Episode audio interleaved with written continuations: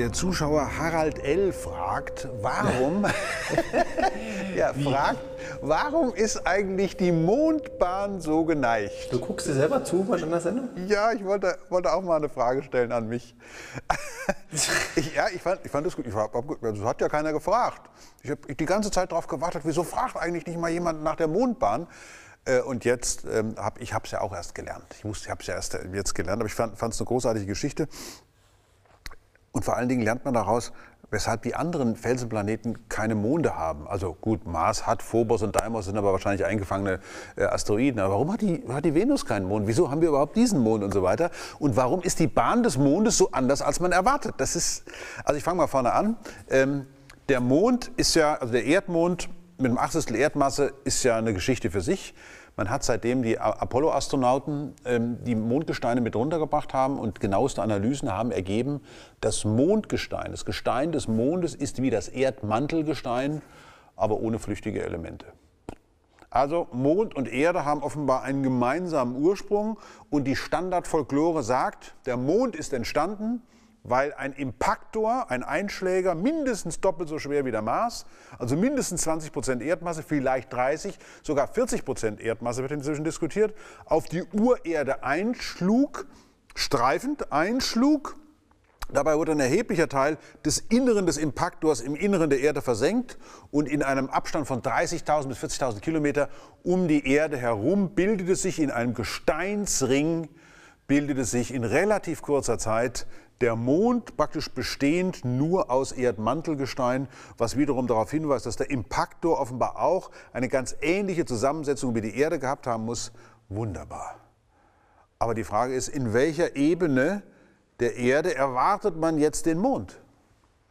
Wenn sich um die Urerde also so eine Gesteinswolke gebildet hat, und diese Urerde, die hat sich ja am Anfang mit sechs bis sieben Stunden um die eigene Achse gedreht. Ja, wenn sich also um diesen schnell drehenden Planeten eine Gesteinswolke gebildet hat, in welcher Ebene erwartet man denn, dass diese Gesteinswolke sich zu einer Scheibe bildet?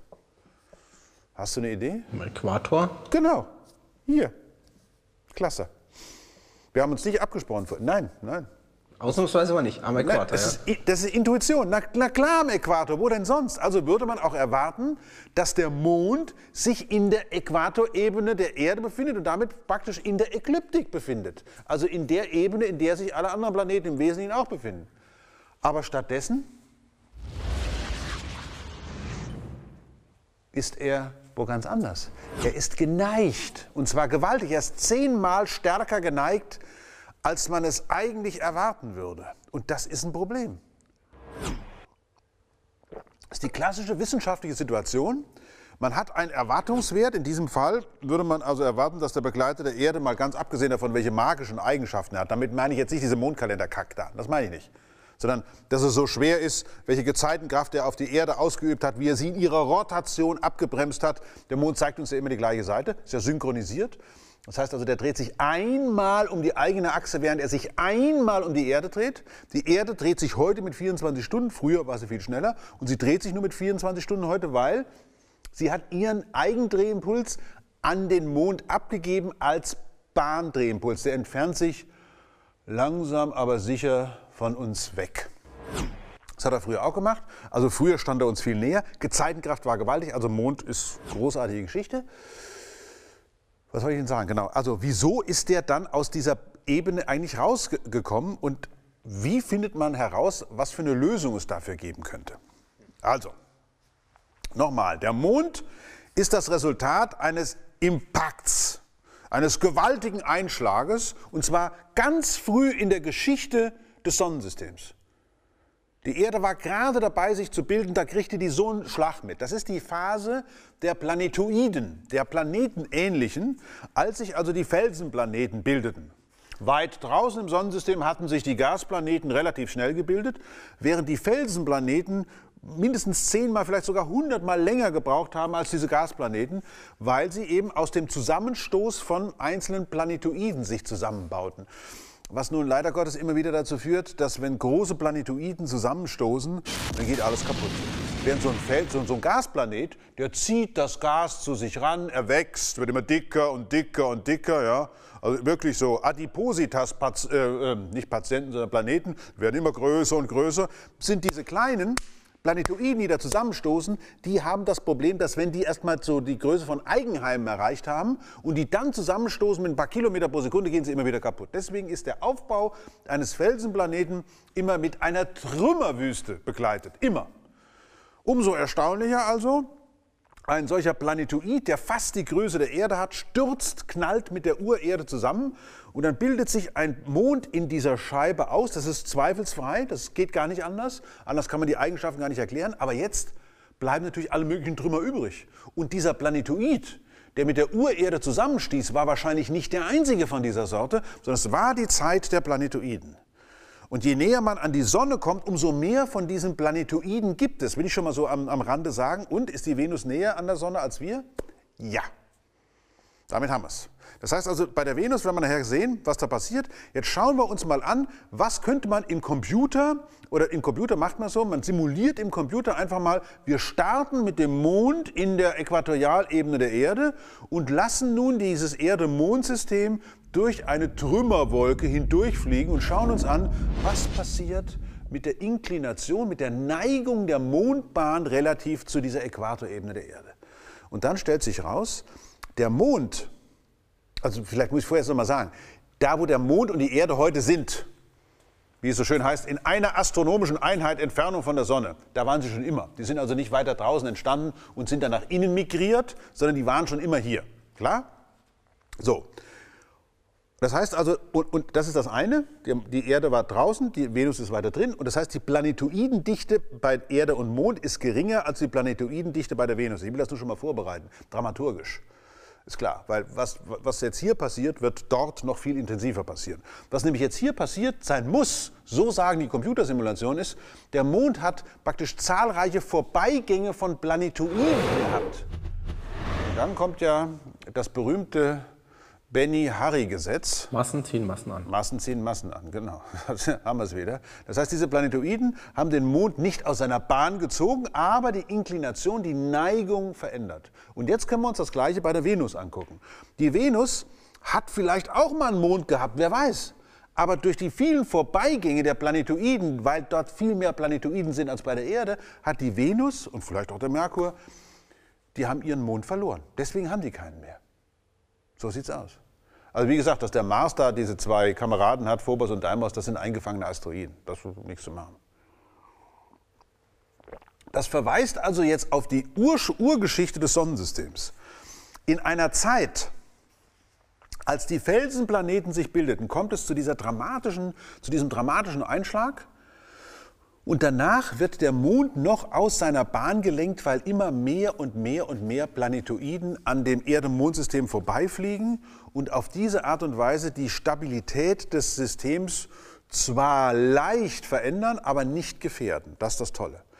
Denn wenn man sich jetzt mal überlegt, es, hätte den Mond, es würde den Mond nicht geben, da will ich gar nicht drüber nachdenken. Also wenn es den Mond nicht gäbe, das wär, wären Zustände hier auf dem Planeten, das wäre eine Katastrophe. Wir würden uns mit neun bis zehn Stunden um die eigene Achse drehen, also Wahnsinn. Der Planet hätte natürlich entsprechend eine andere atmosphärische Dynamik aufgrund der viel höheren Rotation, ganz andere Windgeschwindigkeiten. Da gibt es Rechnungen, die reden davon bis 300 bis 500 Stundenkilometer. Dauergeschwindigkeit, muss ich mal überlegen. Dann hätten wir praktisch eine Dauerunwetterwarnung des deutschen Wetterdienstes. Nee, den hätten wir auch nicht, weil es würde uns nicht geben, denn jedes Lebewesen auf der Erde wäre in jeder Hinsicht sehr flach, wenn es sich denn überhaupt entwickelt hätte. Ohne den Mond wäre unser Planet auch in seiner Rotationsachse instabil. Man stelle sich vor, die Rotationsachse der Erde wäre während der Erdgeschichte systematisch immer wieder, ja, hätte sich durchgeschwungen förmlich und würde ab und zu auch mal, der Nordpol würde mal in Richtung Sonne zeigen und die Erde würde sich so drehen. Alles das verdanken wir dem Mond. Jetzt könnte man sich natürlich fragen, naja, nehmen wir nicht den Mond weg, nehmen wir nicht ganz weg.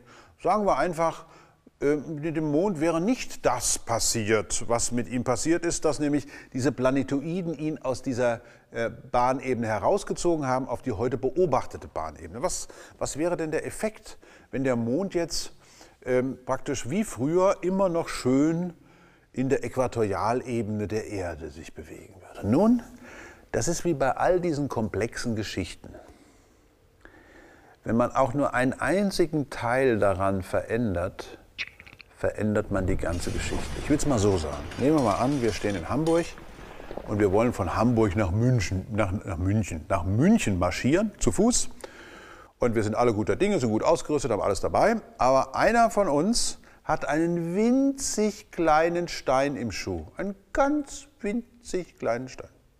Niemand von uns wird während der Reise die Schuhe ausziehen. Niemand. Wir werden loslaufen.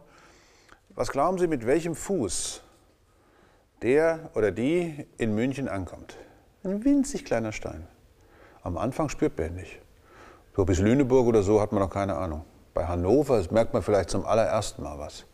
Göttingen, ja, dann geht man nach Fulda, da spürt man Himmel nochmal. Ja. Spätestens bei Würzburg wird es unangenehm werden. Und wenn man dann über Nürnberg langsam in Richtung Eichstätt und dann nach München kommt, hat man einen Klump, einen blutigen Fleischklumpen. Ich will damit nur sagen, winzigst kleine Veränderungen in einer so komplexen Geschichte wie der Entstehung des Lebens auf der Erde, der Entwicklung von komplexen Lebewesen auf der Erde, das würde alles ändern. Denn der Mond übt ja mit seiner Gezeitenkraft, hat er ja einen ganz wichtigen Einfluss. Nicht nur darauf, dass er die Rotation der Erde verändert hat, was man übrigens in uralten Korallensedimenten ablesen kann. Korallen, die sich nach dem Stand der Sonne richten die geben uns heutzutage sozusagen ein Archiv, wie lange der Erdtag gewesen ist. Das, was ich vorhin erzählt habe, der Mond hätte uns abgebremst, ist nicht nur eine, ein, das Ergebnis einer physikalischen Rechnung, sondern ist das Ergebnis der Beobachtung, also der Analysen von Sedimenten. Wir wissen, dass der Tag früher kürzer war, dass die Erde sich also schneller gedreht hat. Wir wissen das. Und ganz am Anfang, als die Erde also gerade dabei war, in ihrer Oberfläche zu erstarren, das Wasser, was ja auch von außen auf die Erde eingetragen ist, fiel herab als Regen, es bildeten sich die Meere und dann muss sich ja irgendwie das Leben gebildet haben.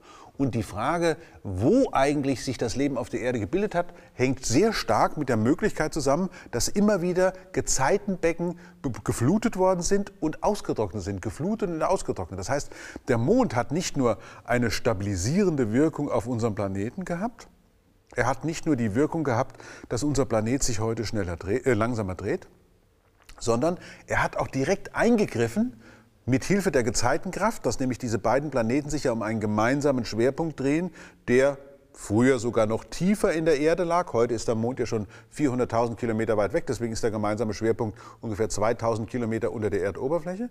Und das hat dazu geführt, dass der Erdkörper ja richtig durchgeknetet worden ist. Wird er immer noch von der, vom Mond. Das heißt, die Stabilität dieser beiden hat eine wichtige Rolle gespielt für die Entwicklung des Lebens auf unserem Planeten. Mit anderen Worten, wenn die Mondneigung heute noch so wäre wie früher, dann wäre wirklich alles anders gekommen. Alles. Insofern haben diese ganzen Rechnungen, warum denn, woher denn die, die, die Stabilität des, der Mondbahn kommt, woher die Neigung der Mondbahn kommt und weshalb denn die Venus keinen Mond hat und der Merkur nicht und der Mars mit seinen zwei Asteroiden, das hat schon seinen Sinn. Das sind Rekonstruktionen historischer Vorgänge innerhalb der Geschichte des Sonnensystems und das ist die Geschichte des Platzes, von dem wir kommen. Also insofern ist das eine ganz wichtige Wissenschaft, immer wieder herauszufinden, was wäre möglich gewesen, um auch den Korridor der Optionen für solche, für solche Objekte klarzumachen. Also ich finde es eine große Sache, dass wir jetzt wissen, dass der Mond nicht mehr da ist, wo er eigentlich sein soll und äh, dass wir das Objekten zu verdanken haben, die schon lange verschwunden sind. Danke.